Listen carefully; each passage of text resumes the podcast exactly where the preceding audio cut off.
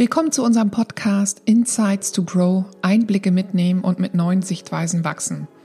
Wir sind Anne und Conny, wir sind Trainerinnen und Coaches und begleiten in unserer Arbeit Teams und Führungskräfte in ihren Arbeitsprozessen. In unserer ersten Folge treffen wir dazu Lars Eberst. Lars ist Schulleiter einer Grundschule im Landkreis Wolfenbüttel. Er führt seine Schule mit besonderer Hingabe und viel Lust, innovative Konzepte gemeinsam mit seinem Team zu entwickeln, zu implementieren und zu leben. Wir sprechen hier mit ihm darüber, wie er es geschafft hat, das ursprüngliche Konzept der Schule zu verändern und ganz aktuell, wie es ihm gelungen ist, sein Team durch den Corona-Lockdown zu führen, indem seine Kolleginnen und Kollegen mit viel Engagement ihre Schülerinnen und Schüler durch diese Zeit begleitet haben. Lars macht außerdem auf besondere Weise deutlich, was heute auch zu erfolgreicher Führung gehört. Nämlich als Führungskraft darf ich mich auch mal von meinem Team für neue Ideen begeistern lassen und es aushalten, dass jemand anderes es auch mal besser weiß. Wir erfahren von ihm, was sein ganz persönliches Warum für seine Aufgabe ist, was er auf seinem Weg über sich, sein Team und über seine Art zu führen gelernt hat. Viel Spaß beim Reinhören und lasst euch inspirieren.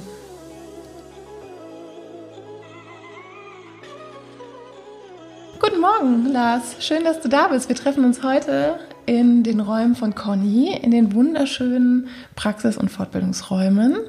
Und ähm, bevor wir starten, magst du erstmal was zu dir erzählen? Ja, erstmal danke, dass ich hier mitmachen darf. Ich finde das total spannend. Und ähm, ja, was gibt es von mir zu erzählen? Mein Name ist Lars Eberst. Ich bin ähm, Grundschulleiter an einer Dorfgrundschule in Remling am Rande der Asse und bin jetzt 47 Jahre alt, habe eine Tochter, die ist 10 Jahre, die wird jetzt von der Grundschule auf die weiterführende Schule gehen. Ja, ich bin seit 10 Jahren Schulleiter und das ist eigentlich das, was äh, zu mir erstmal zu sagen gibt. Ich wohne in Braunschweig. Ja. Und ähm, kannst du uns sagen, wie sieht so ein klassischer Alltag, Arbeitsalltag eines Schulleiters aus? Wie kann ich mir das vorstellen?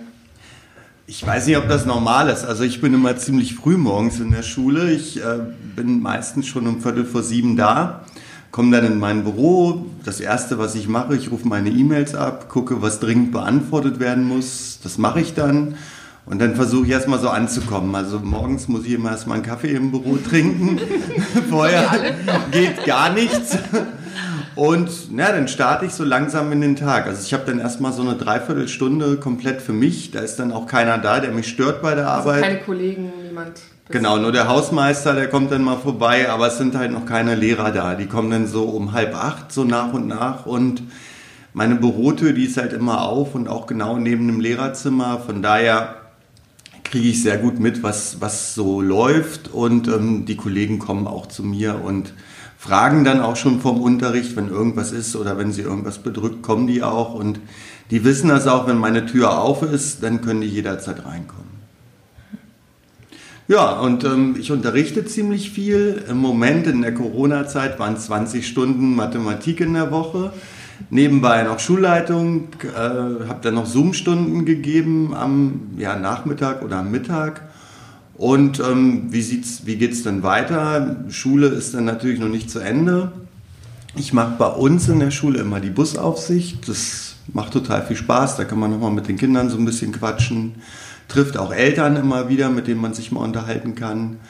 Und ja, danach geht es dann im Büro weiter. Meistens mit irgendwelchen Konferenzen, Meetings, Steuergruppentreffen oder halt auch Abarbeiten von Dingen, die halt noch so da sind. So Kontakte aufbauen, Netzwerke knüpfen. Also bin ich ein Riesenfan von. Ich bin jetzt seit 20 Jahren Lehrer, ähm, habe vorher ähm, als Klassenlehrer in Celle gearbeitet, an einer Orientierungsstufe und habe mich dann ganz bewusst auf die Konrektorenstelle in Remlingen beworben, weil ich da immer hin wollte in diese Gegend. Weil ich einfach hier die, ähm, die, diese Region so gut finde. Ich bin früher ganz viel in der Asse Mountainbike gefahren und wollte unbedingt wieder hier in diese Gegend, weil, weil die Gegend un, unheimlich viel Potenzial für Schule bietet, finde ich. Also man hat die Asse direkt vor der Haustür, man kann in den Wald gehen. Und das war immer so mein Ziel, halt mit den Kindern viel rausgehen, Fahrradtouren machen, wandern gehen, Natur auch erleben.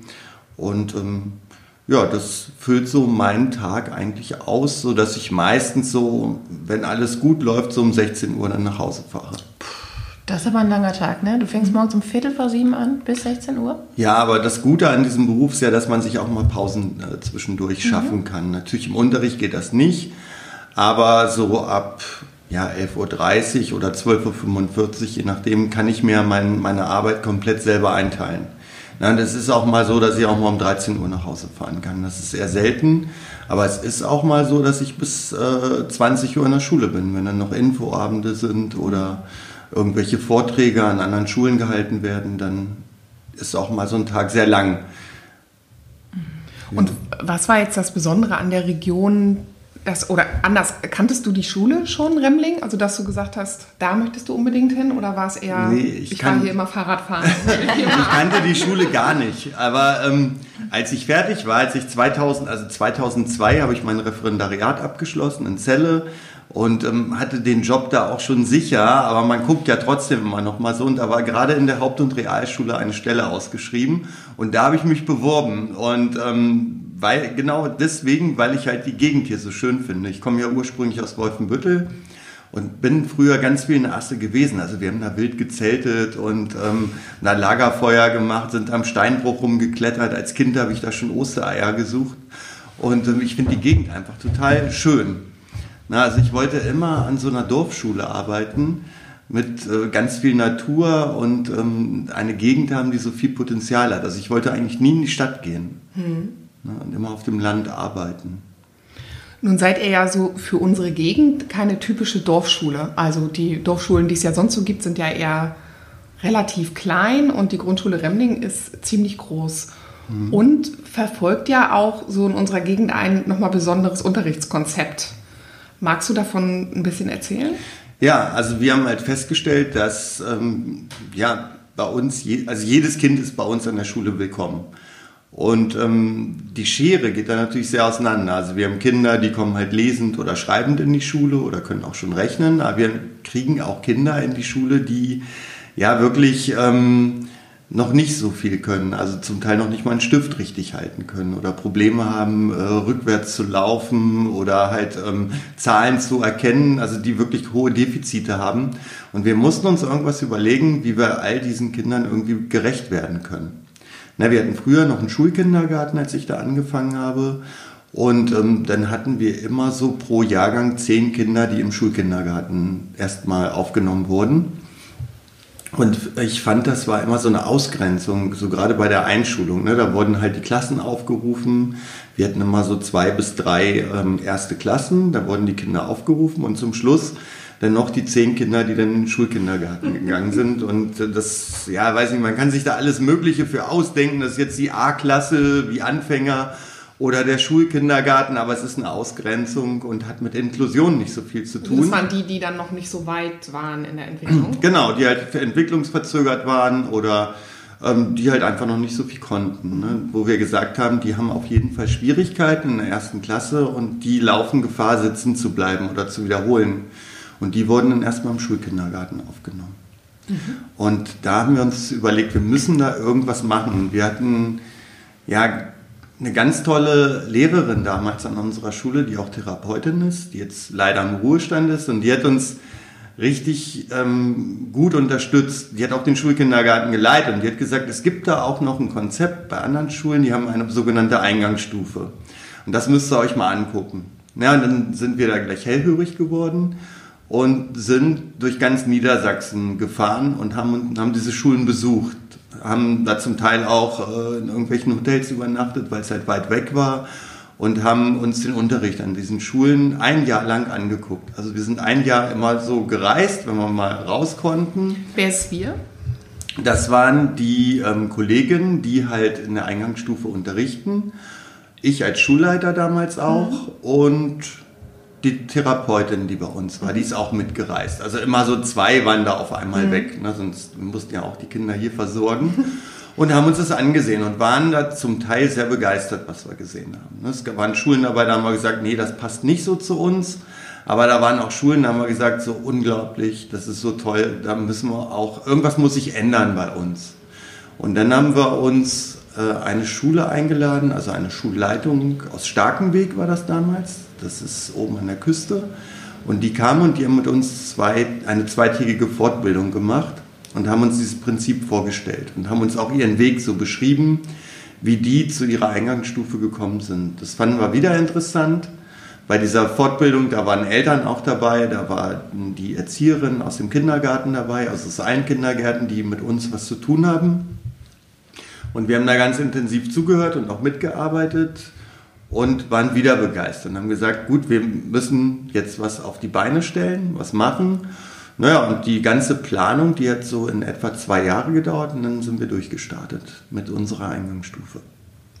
Erzähl noch mal kurz zur Eingangsstufe für alle, die das nicht kennen. Achso, ja, das ist, ähm, wir unterrichten die Kinder in Klasse 1 und 2 jahrgangsgemischt. Das heißt, es gibt keine erste Klasse und keine zweite Klasse. Und ähm, in der Eingangsstufe werden alle Kinder, die schulpflichtig sind, aufgenommen. Na, also es sei denn, es sind Flexikinder und die Eltern möchten das nicht, dann werden die auch noch dieses eine Jahr zurückgestellt. Aber in der Regel gibt es in der Eingangsstufe keine Zurückstellung und auch keinen Schulkindergarten mehr. Das heißt, alle Kinder, die dann bei der Einschulung sitzen in unserer Turnhalle oder dies Jahr auf dem Schulhof, die werden dann auch eingeschult bei uns. Und die haben die Möglichkeit, diese Eingangsstufe in ein, zwei oder drei Jahren zu durchlaufen. Das bedeutet, ähm, die Kinder, die halt große Defizite haben vor der Einschulung, die haben halt die Möglichkeit, in drei Jahren die Kompetenzen der zweiten Klasse zu erreichen. Mhm. Kinder, die total fit sind und ähm, schon sehr viel können, lesen, rechnen, schreibend in die Schule kommen, haben auch die Möglichkeit, in einem Jahr diese Eingangsstufe zu durchlaufen. Das mhm. hatten wir bis jetzt aber nur einmal bei einem Kind. Und ähm, ganz ehrlich, ich finde es auch nicht gut. Also ähm, die sollen ruhig ihre Zeit so haben. Genau, ne? weil die Kinder, weil Schule ist ja nicht nur Lernen und äh, Wissen vermitteln, Schule ist Bildung, sage ich immer. Ähm, und zur Bildung, finde ich, gehört ähm, auf jeden Fall auch gehören die sozial-emotionalen Kompetenzen. Und ich finde, da sollen die Kinder ruhig ihre Zeit haben, in zwei Jahren durch die Eingangsstufe zu gehen und da auch ganz viel sozial-emotional mitzunehmen. Und die sollen auch die Möglichkeit haben, in der Schule halt zu malen, zu basteln und ähm, ja, sich auch wohlzufühlen und nicht mit Vollgas durch diese Eingangsstufe laufen und in einem Jahr fertig zu sein. Mhm. Jetzt äh, höre ich raus, du bist jemand, der so, der das so lebt. Ne? Also du hast, äh, du hast dich gut informiert, du hast das umgesetzt bei euch. Hm. Wie ist das so? Das machst du ja nicht alleine. Du hast ja schon ein Kollegium, ein, ein Team quasi. Ja. Wie würdest du beschreiben, was für Leute arbeiten mit dir zusammen? Was für Leute brauchst du, die dieses Konzept so leben? Das geht nur mit Leuten, die total kreativ sind und auch engagiert sind, also die das möchten. Na, und deswegen ähm, wähle ich auch ganz genau aus, wer bei uns reinkommt. ne, ich hatte, das war ganz wer witzig. Darf mitmachen. Genau, wer darf mitmachen, wer möchte vor allen Dingen mitmachen. Ne?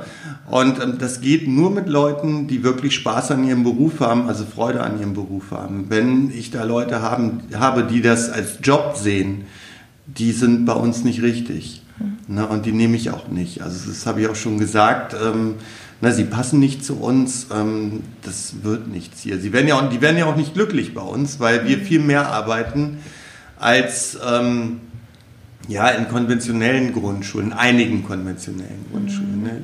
Ich will jetzt nicht sagen, dass alle anderen Schulen nicht viel arbeiten, aber wenn man so eine Eingangs, wenn man in der Eingangsstufe arbeitet, muss man damit rechnen, dass es immer ein bisschen mehr ist als woanders.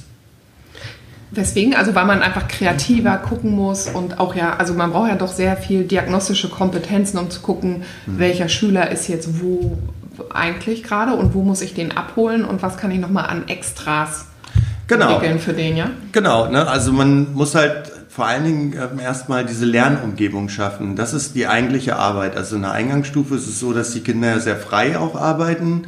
Die müssen wissen, wo ihr Material steht. Es muss total strukturiert sein halt in der Klasse.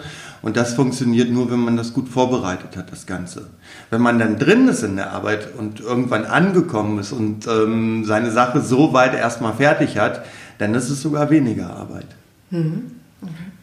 Ist das so, du erzählst es jetzt, dass das in der Eingangsstufe so wichtig ist, viel Struktur zu haben, dass die Kinder sich zurechtfinden. Ist das auch was, was du für dich machst, wenn du dein Team führst, also dein Kollegium? Ja, also ich bin schon, ich würde mich jetzt sehr organisiert und strukturiert bezeichnen. Also ich habe zwar noch meinen analogen Kalender, also ich arbeite da. aber du machst Podcasts, also. ja, jetzt zum ersten Mal. ja, also, aber ich, ähm, ich brauche eine total klare Struktur. Na, also ich bin nicht so ein Chaos-Typ, das kann ich nicht so gut, auch wenn mein Büro manchmal so aussieht.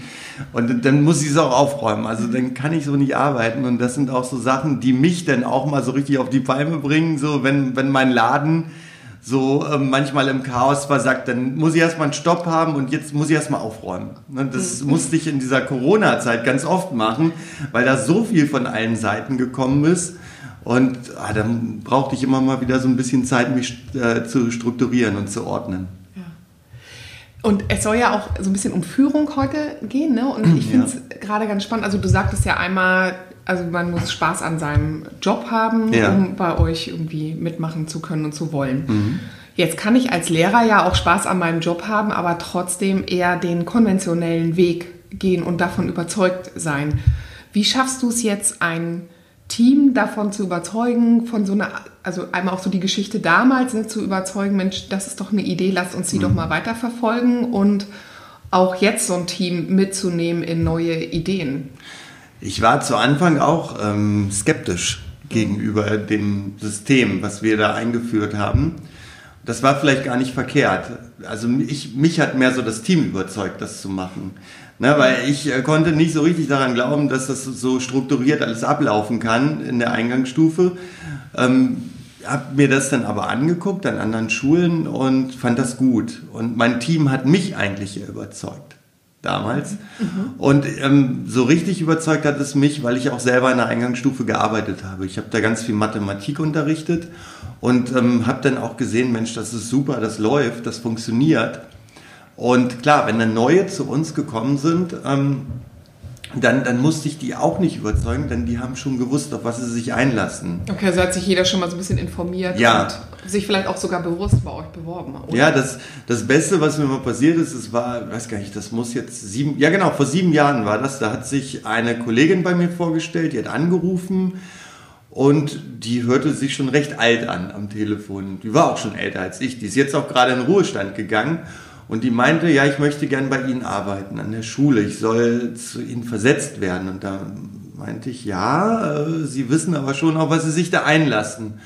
Da hat die gesagt, ja, genau deswegen möchte ich äh, nach Remling kommen. Ne, die hat nämlich zu Anfang, also die hat äh, zuvor an einer, auch an einer Dorfgrundschule gearbeitet und konnte sich da nicht ausleben. Die mhm. hat immer Klasse 1 und 2 unterrichtet und hat gesehen, dass dieses System, nicht wirklich funktioniert, Klasse 1 und 2. Ne, da fallen immer Kinder hinten runter und andere müssen warten. Und das, äh, das ist eine ganz tolle Pädagogin, die sich da bei mir beworben hat, die ich dann auch genommen habe. Die hat gesagt, äh, so möchte sie nicht weitermachen. Die konnte sich da nicht so richtig frei entfalten.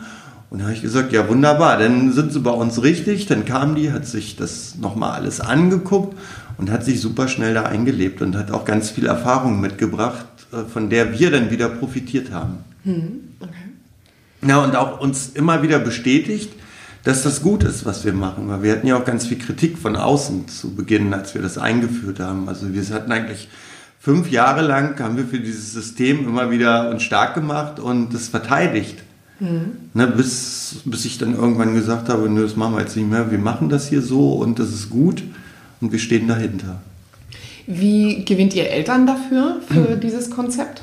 Also ich kann Eltern dafür ja eigentlich nur versuchen zu begeistern, halt, ne, durch meine eigene Begeisterung.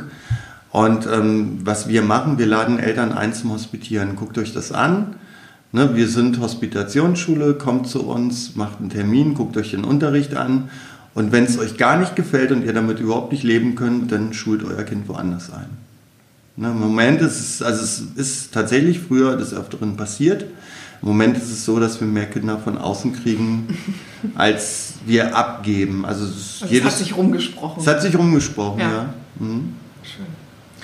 Und jetzt hast du ja ein Team, was sehr mitdenkt, was sehr kreativ ist. Mhm. Jetzt hatten wir ja gerade haben wir eine Zeit hinter uns oder befinden uns ja immer noch darin, äh, wo wir sehr viel umdenken und so viel Neues ähm, in unseren Alltag, Arbeitsalltag integrieren mussten. Nämlich äh, durch Corona war wahrscheinlich auch euer Unterricht nicht durchführbar, so wie ihr es vorher mhm. gemacht habt. Wie war das? Wie hast du die Zeit erlebt? Wie hat das Team mitgemacht? Was, was habt ihr umgestellt? Ja, das war so ein richtiger Schritt zurück. So. Das hat mich sehr an meinen eigenen, an, mein, an meine eigene Grundschulzeit erinnert, die ziemlich furchtbar war. Also, bloß wir haben versucht, trotzdem, trotz des Frontalunterrichts, so viel Abwechslung wie möglich zu bieten. Und deswegen haben wir ja auch diese Projekte bei uns mit ähm, einfließen lassen in der Corona-Zeit. Eine Ansage vom Ministerium war ja, ähm, unterrichtet Kernfächer, Mathematik, Deutsch, Sachunterricht und Englisch war das, genau. Und ähm, seht zu, dass er die Kinder wieder in die Spur kriegt, möglichst. Ne? Die haben ja ganz viel versäumt.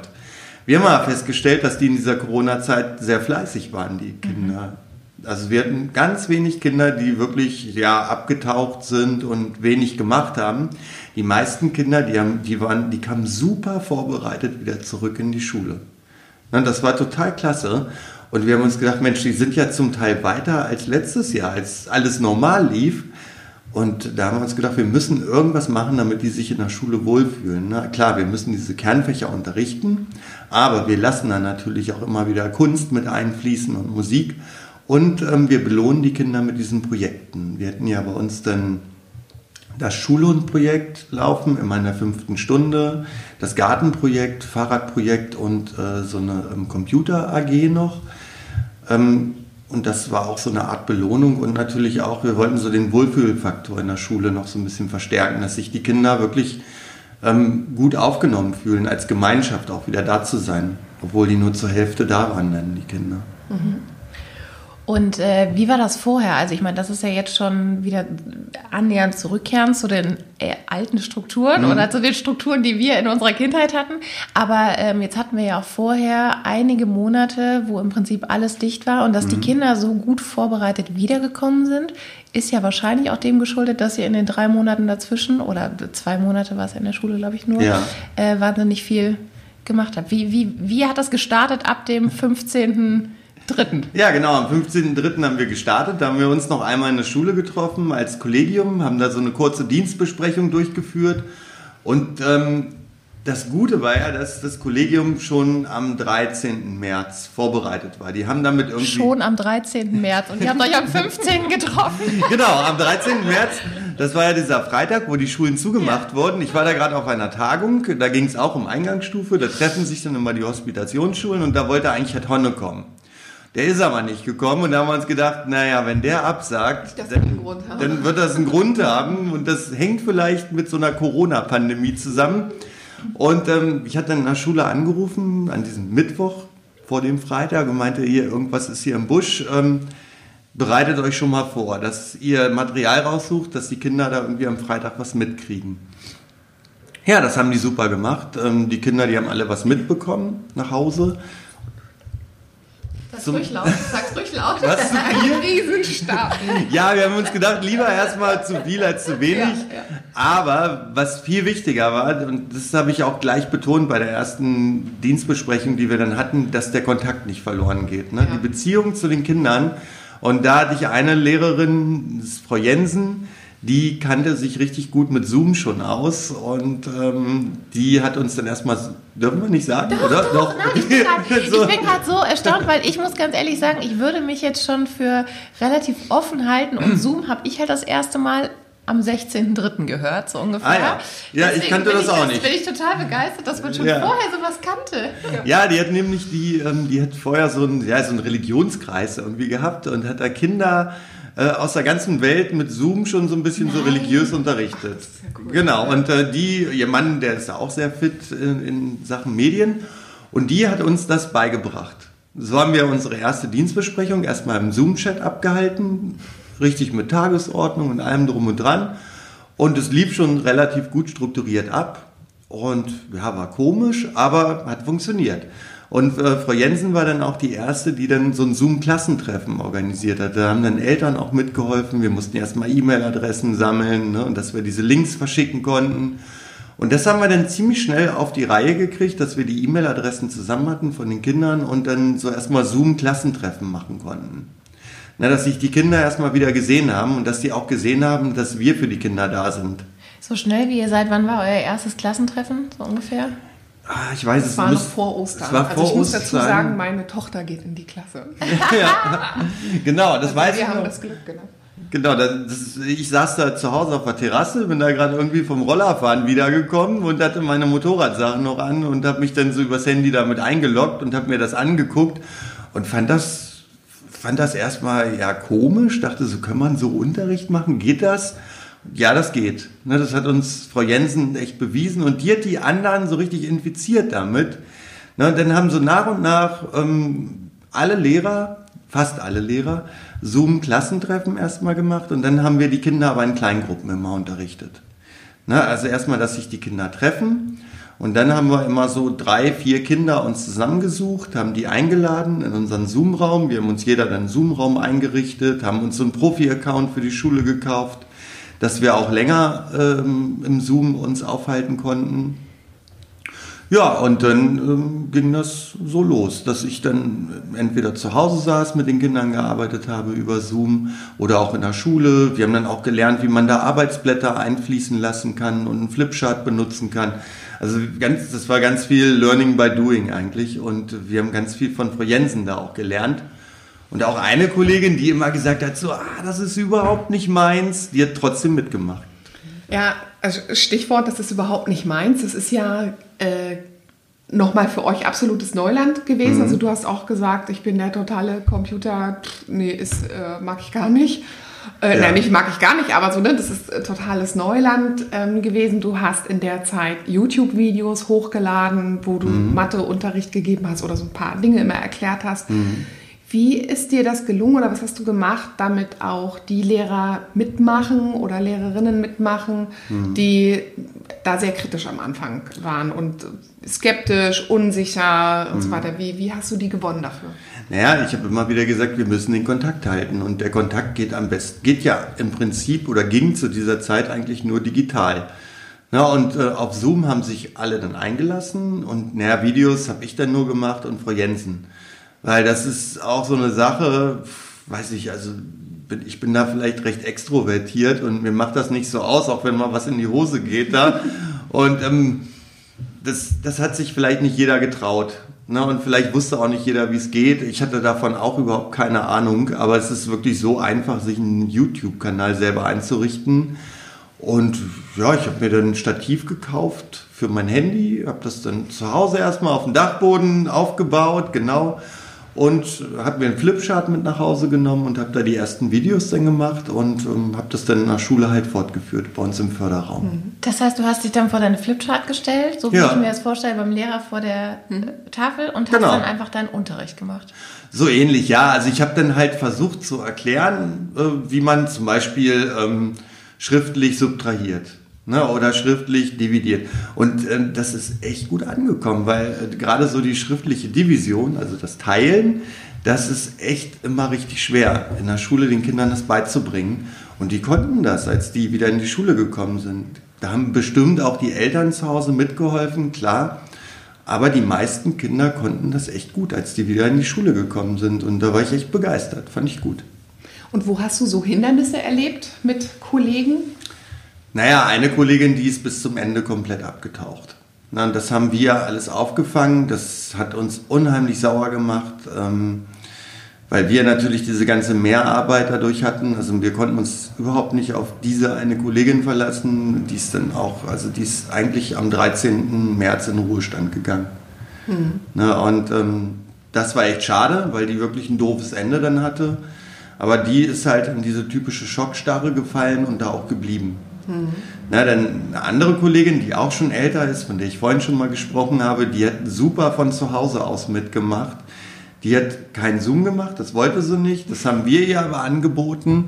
Also wir haben dann, ähm, also mein Team und ich, wir haben dann einen Zoom-Elternabend mit den Eltern von ihr gemacht und wir haben ja auch die Klasse dann wieder aufgefangen, als die Klasse wieder zur Schule gekommen ist. Die gehörte halt auch zur Risikogruppe und hatte, die hatte auch ganz viel Angst vor dieser Krankheit.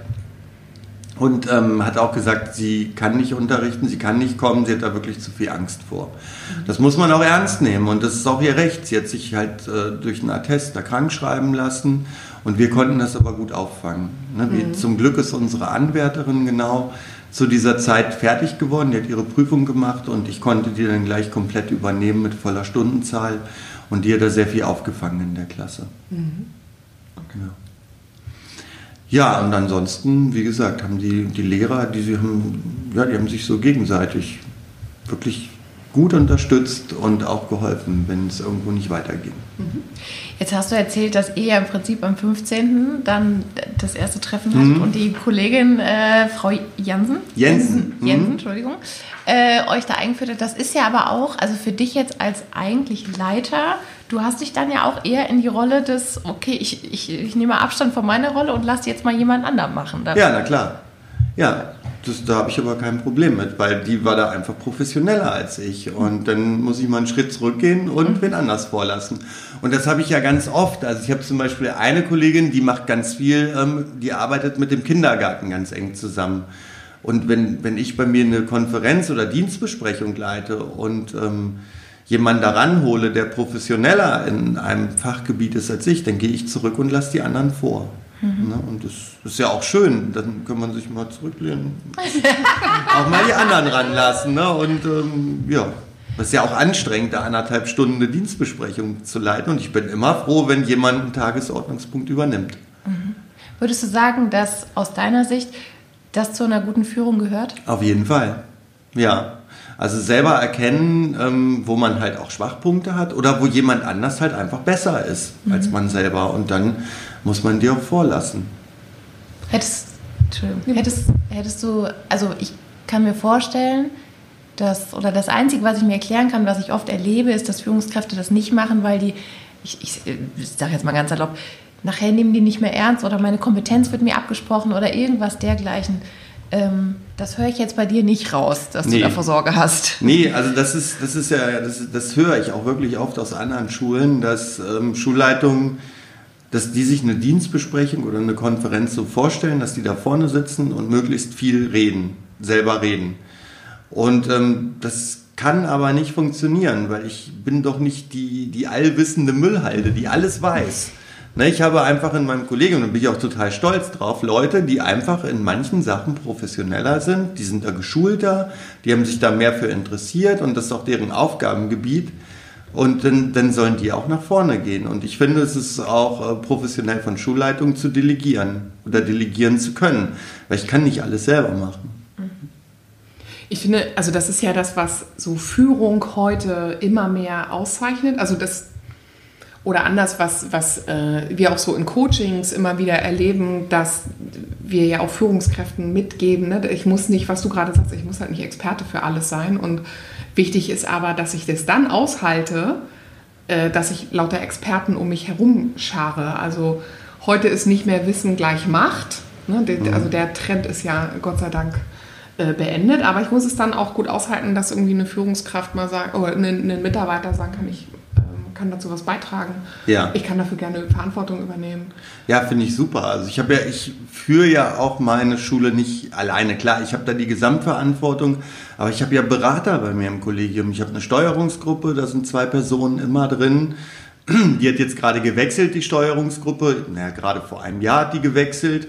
Und äh, da sind immer ganz tolle Leute dabei, die, mit denen ich Sachen vorher gut absprechen kann. Ne? Da plane ich zum Beispiel meine Dienstbesprechungen mit den beiden Leuten und ähm, die beraten da ja auch. Mhm. Ne? Und ähm, dadurch habe ich auch ganz viel gelernt, dass die mich zum Teil auch ausgebremst haben, dass die gesagt haben, nee, lass, das, das geht zu schnell. Warte erst mal ab, du musst mal geduldiger werden. Das, das stimmt auch. Ne? Also das habe ich auch in diesen ja, zehn Jahren gelernt, so, so ein bisschen mehr auszuhalten. Auch, mhm. ne? Man kann nicht immer alles äh, schnell durchsetzen und umsetzen, sondern man braucht manchmal auch ein bisschen mehr Zeit dazu. Und ich, also ich höre da so ein bisschen raus, oder anders, für dieses Konzept von Zusammenarbeit braucht es ja auf der einen Seite die Führungskraft, wie du, die sagt, ich halte das aus, dass jemand neben mir steht, der es besser weiß und ja. den lasse ich dann auch mal erzählen. Und es braucht auf der anderen Seite aber auch Mitarbeiter, die Lust haben, Verantwortung zu übernehmen und nach vorne zu gehen und zu sagen, ich weiß dazu was und ähm, ich, ich teile das mal in unsere Gruppe. Genau. Was würdest du Führungskräften raten oder erzählen, wie gelingt dir das, Mitarbeiter in Verantwortung zu ziehen? Oder zu holen? Ja, ähm, naja, erstmal müssen die Lust haben, Lust haben, Verantwortung zu übernehmen und die müssen sehen oder wissen, dass sie das auch dürfen. Mhm. Ne, das, ist, das ist halt ganz wichtig erstmal, dass die auch wissen, ja, hier der Schulleiter, der kann auch mal einen Schritt zurücktreten und mich nach vorne lassen, der hält das auch aus. Ne, und dann bin ich ja auch in der Verantwortung, meine Mitarbeiter zu professionalisieren. Und wenn da zum Beispiel jemand ankommt und sagt, ich möchte gerne Fortbildung zum Thema Autismus meinetwegen machen, dann sage ich, ja, mach das, ist doch super. Na, dann berichte, mach diese Fortbildung und dann setze uns in Kenntnis, was du da gelernt hast. Professionalisiere uns weiter, ne? multipliziere mhm. dein Wissen. Mhm. Und ähm, das machen die eigentlich von selber. Also ich habe wirklich im Kollegium wenig Lehrkräfte, die keine Fortbildung machen wollen. Im Gegenteil, ich muss die manchmal sogar ein bisschen bremsen, weil ich dann sage, unser Budget ist aber alle. Das geht gerade nicht. Äh, die kannst du jetzt leider nicht machen, die Fortbildung, die ist auch zu teuer. Ja. Hast du dich für dich ähm, auf die Rolle als Leiter einer Schule vorbereitet oder machst du heute, ähm, machst du Fortbildungen, hast du eine mhm. Weiterbildung gemacht, irgendwas dergleichen? Also, naja, einmal mussten wir äh, Fortbildungen dazu machen. Also wer Schulleiter wird, der muss da so, ein, ja, so eine Art Kolloquium mhm. durchlaufen. Ne? Das äh, sind, glaube ich, fünf Module oder so, die man da machen muss. Aber das Wichtigste an der ganzen Geschichte war, ich habe als Konrektor schon angefangen, Supervisionen zu besuchen mhm. und habe da einen ganz tollen Supervisor in Braunschweig sitzen, der mich da mitgecoacht hat. Mhm. Ne, da haben wir angefangen, haben wir mal zu dritt, also drei äh, Schulleitungen und einen ja, Supervisor. Und zum Schluss war ich dann alleine noch da. Ne? Und nehme das jetzt aber relativ selten in Anspruch, weil ich, also da habe ich, glaube ich, das meiste gelernt. Mhm. Anhand von Supervision, da konnte ich wieder gut schlafen danach. Ne? Und ähm, das, das hat mich wirklich am meisten vorangebracht. Da, da hat man auch gelernt, so Sachen auszuhalten halt. Oder auch zu lernen, so du kannst Leute nicht ändern. Ne? Die können sich nur von alleine ändern. Ne? Das, das war immer so, ich dachte immer, warum ist sie denn so, wie sie ist? Ne? Oder der. Und dann muss doch, dann kann ich das denn nicht irgendwie. Äh, und da hat er auch gesagt, nee, kannst du nicht. Die muss sich, diese Person muss sich selber ändern. Und das muss man erstmal so verinnerlichen. Ja. Für, also wir sind ja beide eher in äh, Coachings auch unterwegs, also dass mhm. wir andere coachen, aber berichte doch mal so aus deiner Perspektive, was macht für dich dann so eine Supervision, Coaching wertvoll? Was hast du dazu beigetragen, äh, dass das für dich wertvoll ist? Naja, ich habe da meine Probleme mit hingenommen mhm. und ähm, da konnte ich die halt wirklich gut bearbeiten, weil dieser Supervisor, der hat mich dann immer schön in die Rolle schlüpfen lassen, dieser Person. Und dann war ich mal Frau sowieso und also wurde ausgefragt, genau, Perspektive. und das, oh, das war mir zu Anfang so, ja, nicht unangenehm, aber ich stand da, ich habe Schweißausbrüche gekriegt, bin rot geworden und aber dann habe ich auch mal diese Person annähernd verstanden. Ja. Ne, das, hat, das hat echt geholfen, diese Perspektivwechsel und ähm, vor allen Dingen auch nochmal von außen klar gemacht zu bekommen, dass man halt kein schlechter Schulleiter ist, weil man es halt erträgt, mit Leuten zusammenzuarbeiten, die nicht so sind, wie man sie eigentlich haben will. Ne, die sind vielleicht noch gerade so gut genug. Hm. Ne, aber ähm, man kann es irgendwie auch noch tragen, also sie sind tragbar halt. Ne? Und ich kann sie ja auch weiterentwickeln. Ja, ne, bei einigen ging das nicht mehr. Also das waren meistens so Leute, die wirklich schon seit Ewigkeiten an dieser Schule waren und die sind auch zum Glück nicht mehr da. sind jetzt im Ruhestand, genau. Ja. Das heißt aber im Prinzip ist es mehr, also wenn ich das richtig raushöre, du hast mehr an dir gearbeitet und deiner Haltung Menschen gegenüber. Ich kann die nicht verändern, ich kann, ja. ich kann mich in deren Rolle hineinversetzen. Das heißt, ist es schon eigentlich was, gute Führung hat auch immer viel mit eigener Weiterentwicklung zu tun. Ja, und, ja total. Also bei diesen, bei diesen Modulen, die wir da hatten, also die, die wir machen mussten, ja, da hat man nochmal so ein bisschen rechtliche Sachen gelernt und ähm, hat sich ausgetauscht mit anderen Schulleitern, aber wirklich diese Supervision, das war eigentlich das, wo man dann anfing, auch an sich zu arbeiten, ne? seine eigenen Defizite erkannt hat und ähm, dann natürlich auch bereit sein muss, sich darauf einzustellen, zu ändern halt. Ne? Und zu gucken, machst du das wirklich gut genug so. Na, und also ich habe ganz viel gelernt in der Zeit. Also das, ja. Was, was hast du da so über dich gelernt? Über dich als Führungskraft? Über mich als Führungskraft, was habe ich da gelernt? Also auf jeden Fall habe ich da gelernt, geduldiger zu werden. Wieder das Stichwort Geduld halt so. Ne? Und ähm, ja, auch gelernt, dass man manche Sachen wirklich aushalten muss irgendwie. Ne? Und ähm, habe auch gelernt, also ich habe natürlich auch unser System da ganz oft mit hingenommen in diese Supervision, nochmal ganz klar gelernt, dass es gut ist, was wir machen ähm, und dass das nicht jeder gut finden wird.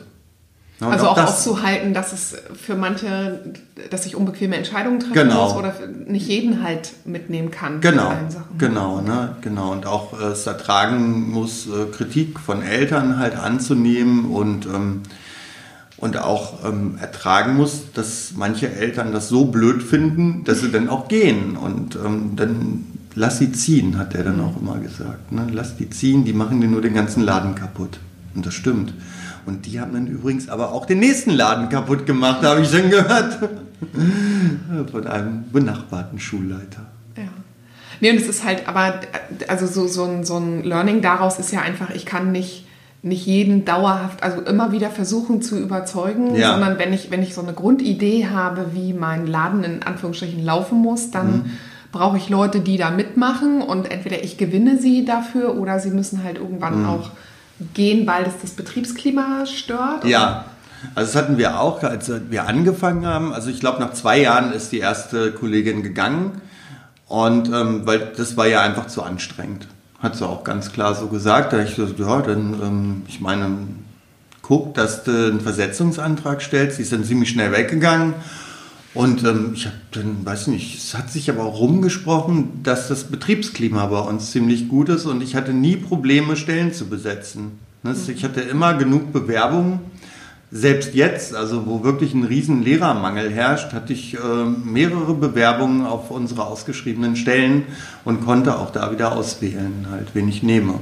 Mhm. Und das konnten wir auch, konnten wir richtig gut äh, regeln. Wir haben halt unsere Anwärterin übernommen, die genau zu uns passt und auch genauso unterrichten wird und da sehr viel Gutes mit in die Schule bringt.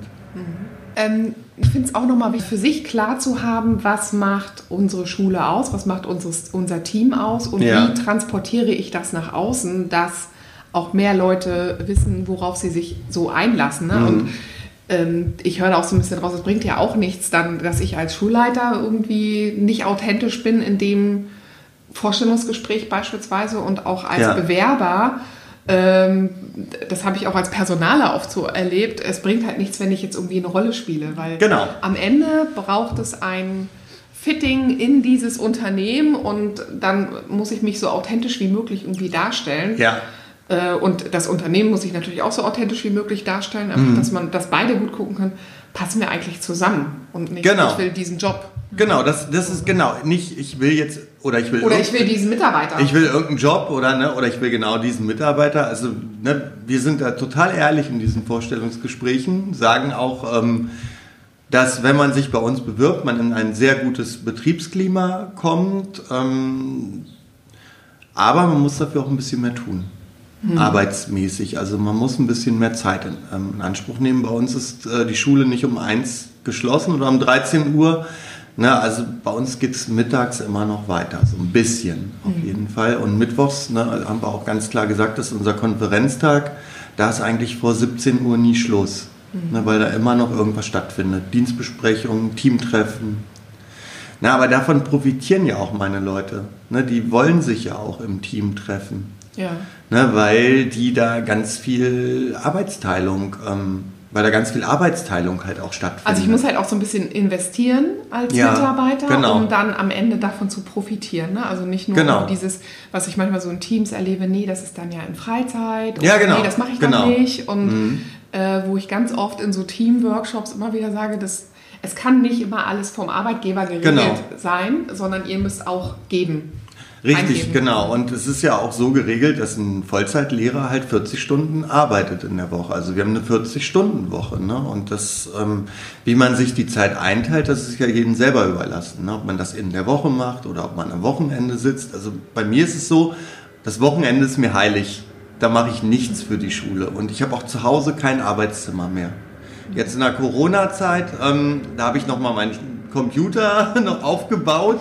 Aber das Arbeitszimmer, was ich früher hatte, das hat meine Tochter mit viel C64 mit, ja, genau so, den, den, Amiga wieder rausgeholt.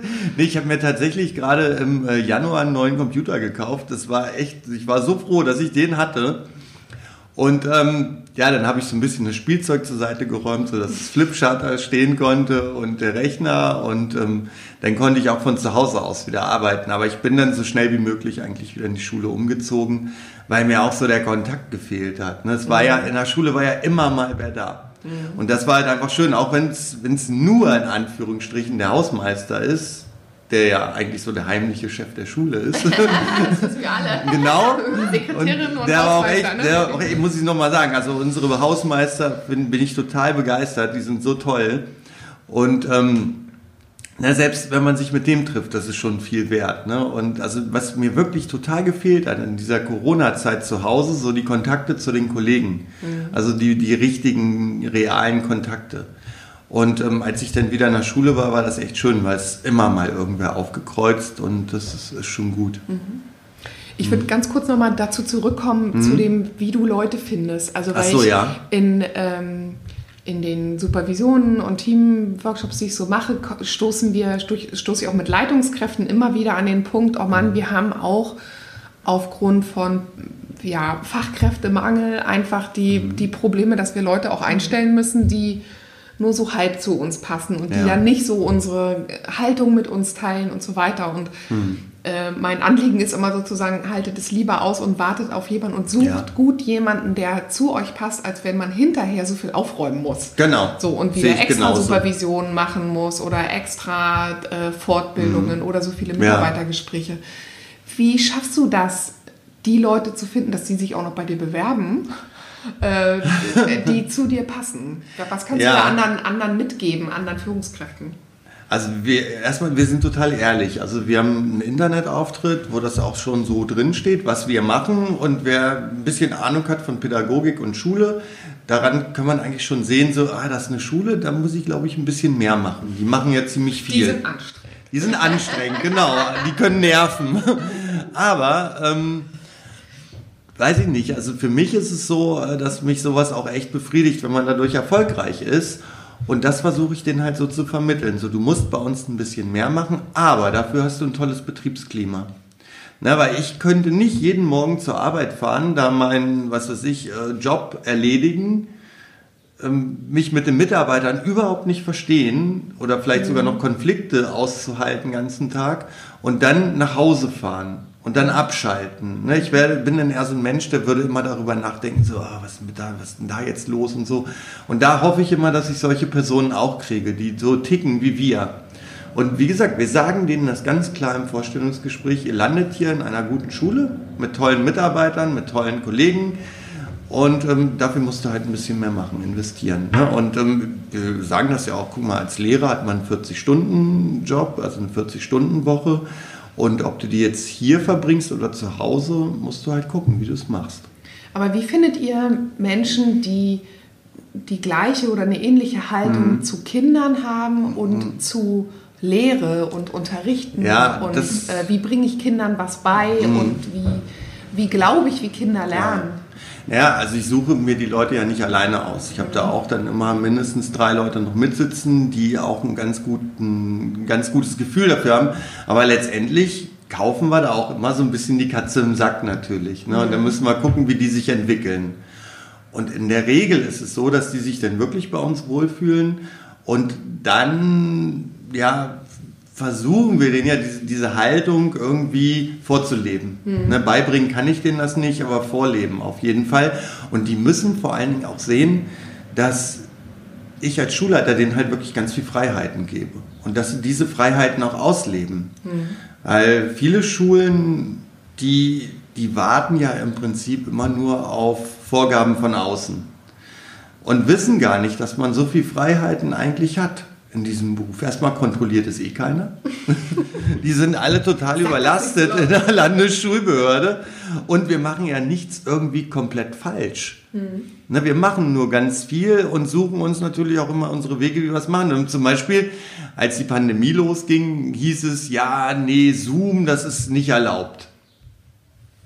Und was sollen wir sonst machen? Was ist die Alternative? Es gab keine Alternative. Deswegen haben wir mit Zoom weitergearbeitet. Das war mir egal, ob das nicht erlaubt ist. Ne, wir haben es trotzdem gemacht.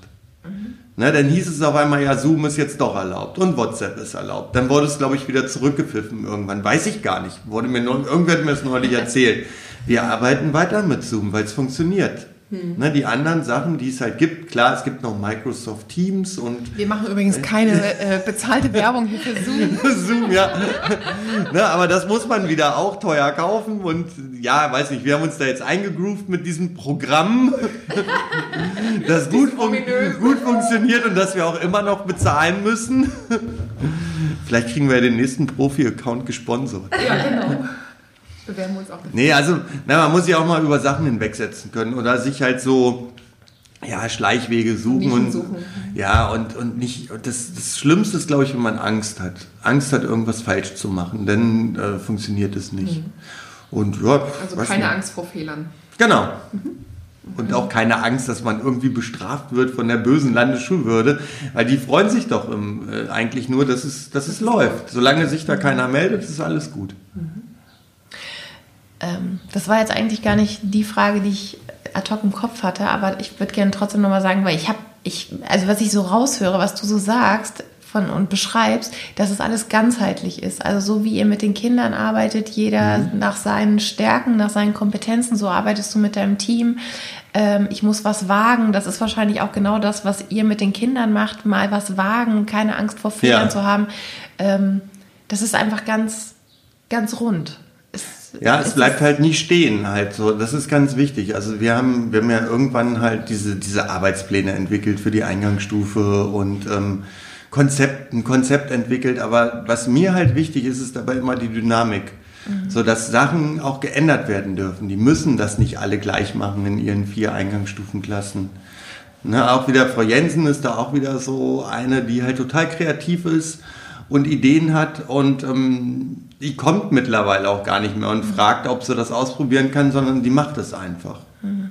Ja, die sitzt auch mit in einer Steuerungsgruppe, von daher bin ich da immer ganz, ganz gut auf dem Laufenden und die wissen auch meine Leute, dass die im Prinzip machen dürfen, was sie wollen, weil es einfach gut ist halt. Ne?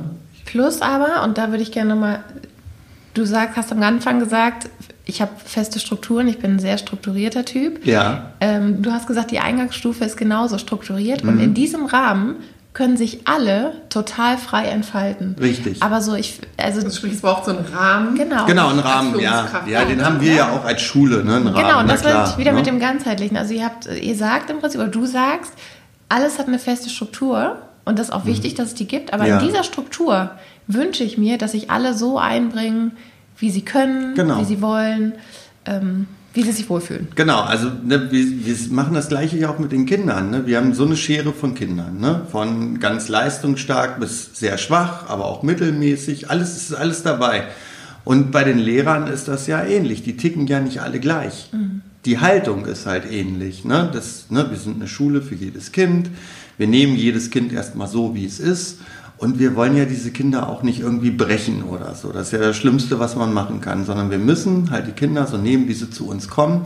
Und wir müssen denen möglichst viel äh, Unterstützung in ihrer Entwicklung geben, sodass die wirklich was lernen. Aber das ist mir auch immer ganz wichtig, dass die wirklich mit einem guten Gefühl auch durch die Grundschule gehen, dass die sich da wohlfühlen, dass die Freude haben am Lernen. Also wenn wir das schaffen, dann haben wir eigentlich alles erreicht, was wir erreichen wollen. Also wenn, wenn ich ein Kind habe, das nach der vierten Klasse die Grundschule verlässt und sagt, oh Gott, in diesen Laden will ich nie wieder rein, dann haben wir auf jeden Fall was falsch gemacht oder dann ist da irgendwas schiefgelaufen. Na, und das wünsche ich mir halt für unsere Kinder, dass die, wenn die äh, zur weiterführenden Schule gehen, dass die sagen, Mensch, ich war in der Grundschule, das, das war echt toll. Da habe ich viel gelernt und da habe ich mich vor allen Dingen total wohl gefühlt. Ihr legt ja auch so den Grundstock für weitere Bildung ja. später, ne? Also, mhm. Ja, das, das müssen ja alle Grundschulen machen, ja. Mhm. Und jetzt, das klingt ja, also aus meiner Sicht klingt das alles fantastisch. Ähm, das klingt so, als würde man gerne bei dir arbeiten, vor allen Dingen, wenn man sich natürlich dafür auch noch entscheidet. Hm. Ist es trotzdem so? Du hast gesagt, nach den Supervisionen, die du besucht hast, kannst du nachts wieder gut schlafen. Ja. Gibt es trotzdem noch Situationen, Nächte, Momente, wo du sagst, die fordern mich oder die lassen mich ja. nachts trotzdem noch mal wach liegen? Ja, klar, ähm, natürlich. Ähm, früher war das, ist das oft passiert, weil ich da einfach noch nicht so gefestigt in meinem Job war. Und, ne, noch viel zu unruhig und ähm, ja, ich wollte halt viel zu viel und viel zu schnell erreichen. Aber heute ist das tatsächlich auch noch mal so. Also ne, es gibt immer mal, es, meistens sind es Eltern halt, die dann irgendwie so mich beunruhigen. Aber das ist relativ, es ist ganz wenig geworden. Was machst du dann? Nacht schlecht schlafen, ja. Und es aushalten oder sorgst aus, für dich? Nein, ich, ich halte das aus. Wenn es ganz schlimm ist, kann ich auch wirklich so spontan dann wirklich auch mal wieder eine Supervision mhm. machen. Aber ich habe ja, ich weiß ja, mir kann in der Schule nichts passieren, weil ich ein Kollegium habe, wo ganz viele Experten sitzen. Und die, genau, und so, so eine Elterngespräche, die führe ich ja auch nicht alleine. Da habe ich dann immer irgendjemanden dabei, entweder die Klassenlehrerin oder die Förderschullehrkraft und ich sitze da einfach nicht allein bei solchen Gesprächen. Das gibt mir ganz viel Sicherheit, weil bis jetzt ist noch nie irgendwas so schief gegangen, ähm, dass, dass da irgendwie eine Katastrophe entstanden ist. Ne, ich bin immer überall gut rausgekommen, also so, dass, dass ich ja einen gewissen Grad an Zufriedenheit erreichen konnte, weil ich halt Unterstützung gekriegt habe. Und das sage ich mir auch immer wieder, wenn irgendwas ist, habe ich immer jemanden, der mich da unterstützt. Also das, was wir äh, auch manchmal so in Coachings erarbeiten, ne, so dieses Reflektieren, äh, mhm. was ist das Schlimmste, was dir passieren kann? Genau. Äh, welche ja. Erfolge hatte ich eigentlich bisher schon und wie kann ich darauf bauen und wer sind alles so meine, wer und was sind meine genau. Ressourcen um mich Genau. Warum? So. Genau, so was ist das Schlimmste, was mir passieren kann? Ne? Im Prinzip kann mir nichts passieren. Ne? Also, das, was soll denn passieren? Das Schlimmste, was passieren kann, wenn Eltern unzufrieden sind, ja, dass sie sich eine andere Schule suchen. Oder sich bei der Landesschulbehörde beschweren. Können sie ja machen. Ich habe ja nichts äh, rechtlich falsch gemacht. Und da gibt es ne? halt immer unterschiedliche Perspektiven. Genau. Und genau. hat bis jetzt übrigens noch nie wer gemacht. und ähm, wie gesagt, und, und äh, ich habe da meine Leute, die mich unterstützen. Und deswegen fühle ich mich da echt gut. Ja. Ich habe noch mal eine Frage zu Führung in Corona. Mhm. Ähm, nun habe ich selbst als Mutter in meinem Elternnetzwerk quasi mitbekommen, dass viele Schulen sehr unterschiedlich damit umgegangen ja. sind. Wie halte ich Kontakt zu den Schülern? Mhm. Wie ähm, unterrichte ich irgendwie mhm. in der Zeit? Und gefühlt so aus meiner Wahrnehmung, ohne dass ich andere Lehrer angreifen möchte, ähm, glaube ich, war eine Möglichkeit, sich auch auszuruhen und wenig zu ja, tun und einfach total. so ein ja. paar Papers zu schicken oder, mhm. ne, also ich habe das auch von anderen äh, Eltern gehört, da hat ja. keiner mal Kontakt gehalten oder mhm. maximal einmal und ihr habt sehr viel gemacht. Und nun ist es ja so, alle Lehrer werden ja weiter, wurden weiter bezahlt. Ja. Wie schaffst du das oder hast du das geschafft als, als Leitung dieser Schule, deinem Team zu sagen, wir gucken jetzt nicht auf andere, die vielleicht nichts machen, mhm ähm, und ihr musstet mehr machen. Also im Fall, ja. ich habe immer dieses, den Vergleich, ja, der Mitarbeiter oder der ja, Kollege, der macht ja. ja. nichts. Warum muss ich denn das machen? Also typisch, mhm. was so Führungskräfte ja auch öfters haben, wenn ich mal ins Nachbarteam gucke. ja, also wie gesagt, ich habe es zu Anfang gesagt, der Kontakt ist das Wichtigste. Ne? Mir ist wichtig, dass Kontakt gehalten wird und dass die Kinder gut beschäftigt werden.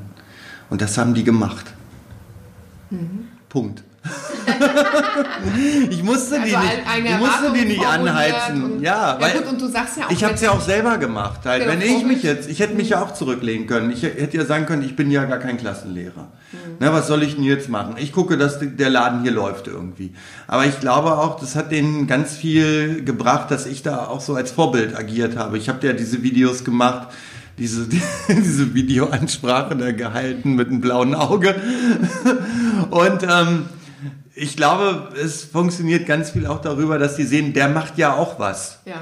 Na, wenn ich mich jetzt zurückgelehnt hätte und gesagt hätte, so, ich setze mich jetzt in meinem Büro und gucke, ob hier E-Mails und Erlasse reinkommen und Rundverfügungen und leite die an euch weiter, dann hätten die wahrscheinlich auch gesagt, ja, pff, dann äh, machen wir das Gleiche. Ja. Na, aber da ich selber auch was gemacht habe, also mir ist am, am Montag haben wir uns ja nochmal getroffen, an diesem 15. Und am Dienstag ist mir sowas von die Decke zu Hause schon auf den Kopf gefallen. ne, dass ich dachte, ey, das, das geht nicht. Ich kann jetzt nicht irgendwie ähm, die nächste Zeit in, an, in meinem Büro sitzen und irgendwelche ähm, ja, Konzepte überarbeiten. Da hatte ich überhaupt keine Lust zu. Das habe ich auch so ein bisschen gemacht, aber ähm, ich habe gedacht, wir müssen ja an die Kinder ran. Ja.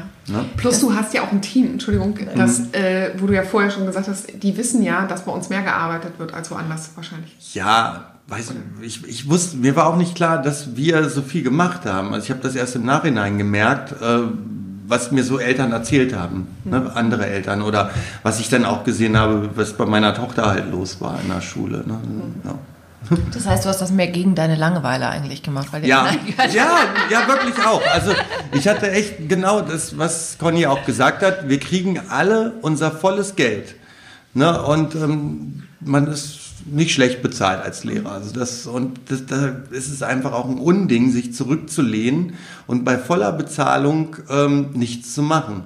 Na, also wenn man da so die anderen Leute sieht, die dann in Kurzarbeit gehen mussten, weniger verdient haben, die ganzen Gastronomiebetriebe, die äh, zum Teil pleite gegangen sind, die ganzen Künstler, Musiker, die kein Geld mehr gekriegt haben, da habe ich gesagt, uns Berater, Coaches übrigens, Trainer. genau, die auch alle. Genau, und ähm, habe ich gedacht, hier, wir kriegen weiterhin unsere vollen Bezüge und dafür müssen wir auch was leisten. Ja. Finden. Ne? Sonst, okay. sonst wirft das ein unheimlich schlechtes Licht auch auf Lehrer. Und das äh, ist ja auch durch die Medien gegangen. So, die Lehrer ruhen sich aus. Da habe ich mir gedacht, nee, meine nicht und ich auch nicht. So. Ähm, ich würde gerne zu einer Standardfrage kommen, die wir immer stellen, nämlich ob du dir selber auch ein guter Chef bist. Das glaube ich mittlerweile ja. also ähm, ich hole mir dann meine Bestätigung ja woanders halt. Klar, manchmal, manchmal kriegt man auch ein positives Feedback aus dem Kollegium. Aus der Landesschulbehörde kriegt man nichts. da kommt gar nichts. Also vom Chef in Vom Chef kommt nichts. Also, ne? Und ähm, ja, ich hole mir dann ja, meine Bestätigung halt woanders. Ähm, natürlich, ich habe eine tolle Familie zu Hause, die fängt mich da super auf. Und ähm, ich habe einen tollen Ausgleich zu meinem Beruf. Ich habe äh, Hobbys, die mich halt richtig wieder setten. Ich bin halt in der Corona-Zeit ganz viel laufen gegangen wieder, was ich halt vorher so ein bisschen vernachlässigt habe. Ich habe ganz viel an meinen Motorrädern rumgebastelt, habe mir dann letztendlich auch noch eins gekauft. War so ein bisschen die Belohnung vielleicht auch so für die, für die wirklich, also harte Arbeit, die wirklich in dieser Zeit war. Also du lobst dich und belohnst dich. Ja, das tue ich ja. auch, ja. Mache ich auch mal gern. und sorgst gut für dich, du hast eben schon gesagt, also jetzt neben Sport und Hobbys, am Wochenende gibt es keine Schule. Am Richtig. Wochenende gibt es genau. nur mich und das, was ich machen möchte und die Zeit. Genau. Genau, und da habe ich früher auch den Fehler gemacht und viel gegrübelt dann am Wochenende, wenn irgendwas so in Argen lag, so ah, drüber nachgedacht. Und da kann ich mittlerweile viel besser abschalten. Wie machst du das? Legst du dann den Schalter um, wenn du aus der Schule gehst? Ich sag dann, also ich, das ist total bescheuert, aber ich habe vor kurzem so ein Hörbuch gehört, da ging es um Achtsamkeit. Das war eigentlich, ja, ich weiß nicht, Achtsam Morden hieß das weiß nicht, ob ihr das kennt. Achtsam Morden. Achtsam Morden, genau. Ja. Also ein ganz tolles Buch und da geht es halt auch immer um so einen Achtsamkeitstrainer. Und der sagt dann immer so, denkt nicht so viel in die Zukunft, sondern lebt dann auch mal in der Gegenwart. Und ähm, das habe ich mir auch so ein bisschen zu Herzen genommen. Ähm, wenn wirklich ein Problem ansteht am Montag, dann ist dieses Problem auch erst am Montag da und nicht am Samstag und möglichst auch nicht am Sonntag schon, sondern das kommt dann Montag auf mich zu und auch da. Da kümmere ich mich Montag drum. Da kümmere ich mich Montag mhm. dann drum, genau. Und das heißt, da bist du auch, weil ich glaube, darum beneiden dich sehr viele Leute, dieses ähm, ich kümmere mich am Montag, aber da bist du auch wieder ganz in dieser aktiven Rolle. Ich entscheide jetzt für mich, ich mache Wochenende und am Montag kümmere ich mich um das Problem. Also es ist auch wieder was, was nicht von außen hergestellt wird, sondern was ich nur selber machen kann. Ne? Ja, genau. Und ähm, das, da habe ich aber auch lange dran gearbeitet. Mhm. Halt so dieses wirklich gelassener sein oder gelassener werden halt. So ein bisschen auf sich selber zu achten. Ja. Und wie gesagt, ich habe da auch gar nicht die Zeit, großartig mir da Sorgen zu machen, weil ich habe zu Hause ein Kind, die ähm, will auch ihren Papa haben und ich habe auch eine Freundin, die will auch ihren Mann da zu Hause haben, der auch für die Familie da ist und nicht da über Schule rumgrübelt. Mhm. Was sind, äh, was würdest du sagen, so jetzt mit Blick auf die Corona-Zeit, aber auch eben so mit deiner Zeit mhm. jetzt so als Führungskraft, was sind so deine Learnings? Was nimmst du mit über wie fühle ich, was hat mich da erfolgreich gemacht? Ja, also von Führung, also mir war von Anfang an irgendwie klar, dass ich so Hierarchien flach halten möchte. Mhm. Na, also mein Ziel war es niemals Schulleiter zu werden, um Macht auszuüben. Mhm. Na, und ähm, das ist, glaube ich, das Schlimmste, was man machen kann, so seine Position ausnutzen. Und ähm, in der Corona-Zeit, so von Führung, habe ich im Prinzip jetzt nicht viel gelernt. Ähm, ich habe hab das ja auch vorher schon zehn Jahre gemacht. Ja, so mitgenommen zu, okay, was hm. merke ich da wieder, was hat gut funktioniert und was hm. kann ich anderen empfehlen? Ja, halt auch wieder das Stichwort Gelassenheit und Achtsamkeit halt auch. Ne? Dass man halt die Situation, die ist jetzt so, die ist nicht nur in deiner Schule so, die ist gerade auf der ganzen Welt so. Es gehen gerade, weiß nicht wie viele Millionen Kinder gerade nicht zur Schule. Ne, das betrifft nicht nur deine Schule. Also wenn jetzt Kinder wirklich in dieser Zeit weniger lernen, dann sind das nicht nur die Kinder aus Remling und aus dem Einzugsgebiet Remling, sondern es sind alle Kinder. Na, und deswegen versuche es so gut wie möglich halt, ähm, diese Kinder zu erreichen, für die da zu sein und ähm, die zu unterstützen von außen. Und versuch dein Kollegium so gut es geht mitzunehmen. Mach denen positive Dinge vor, zeig denen, dass du was tust und dass du dich nicht irgendwie verkriechst. Mhm. Zum Abschluss fragen wir immer, welche Frage möchtest du noch beantworten, die wir dir nicht gestellt haben? Also gibt es noch etwas, was du dazu zum Thema Führung, zu dem, was du gesagt hast? Ja, das Wichtigste, das habe ich eben zum Schluss nochmal gesagt. Also ich finde es ganz schlimm, wenn Leute diesen Beruf wählen, um Macht und Anerkennung zu kriegen. Weil das ist, das ist der falsche Weg. Also ne, ich darf, weiß ich, ich finde das ganz schlimm, wenn man so, so eine stark hierarchische Führung aufbaut, von oben nach unten und wirklich seine Macht auslebt und dass darunter Leute leiden müssen, also Mitarbeiter leiden müssen. Na, also ähm, ich möchte niemals hören, dass irgendeiner sagt, Mensch, mir tun die Leute leid, die unter deiner Führung gearbeitet haben, sondern ähm, eher so, wir haben gerne mit dir zusammengearbeitet mit dir zusammen die Grundschule Remling ähm, ja, geführt oder auch in der Grundschule Remling gearbeitet. Mhm. Danke dir vielmals für das schöne, ausführliche und äh, so interessante Gespräch. Genau, ja, danke. länger geworden, dass als ich, wir so gedacht haben. Ja, echt.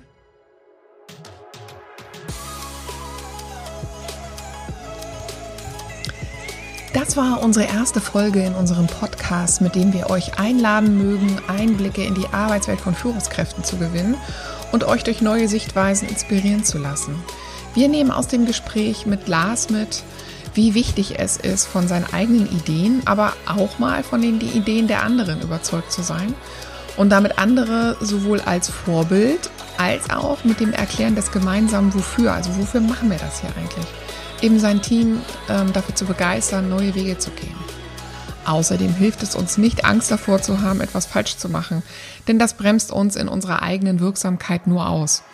Eine Spur Gelassenheit und sich einfach mal was trauen, das würden wir sagen, ist die Devise von Lars. Wir hoffen, auch ihr konntet einige Impulse für eure eigene Arbeit mitnehmen, sowohl als Führungskräfte, aber auch als Mitarbeitende. Lasst euch gemeinsam von euren Ideen inspirieren, teilt eure Ideen und euer Wofür miteinander und zieht gemeinsam an einem Strang, um das spannende Neue in die Welt zu geben.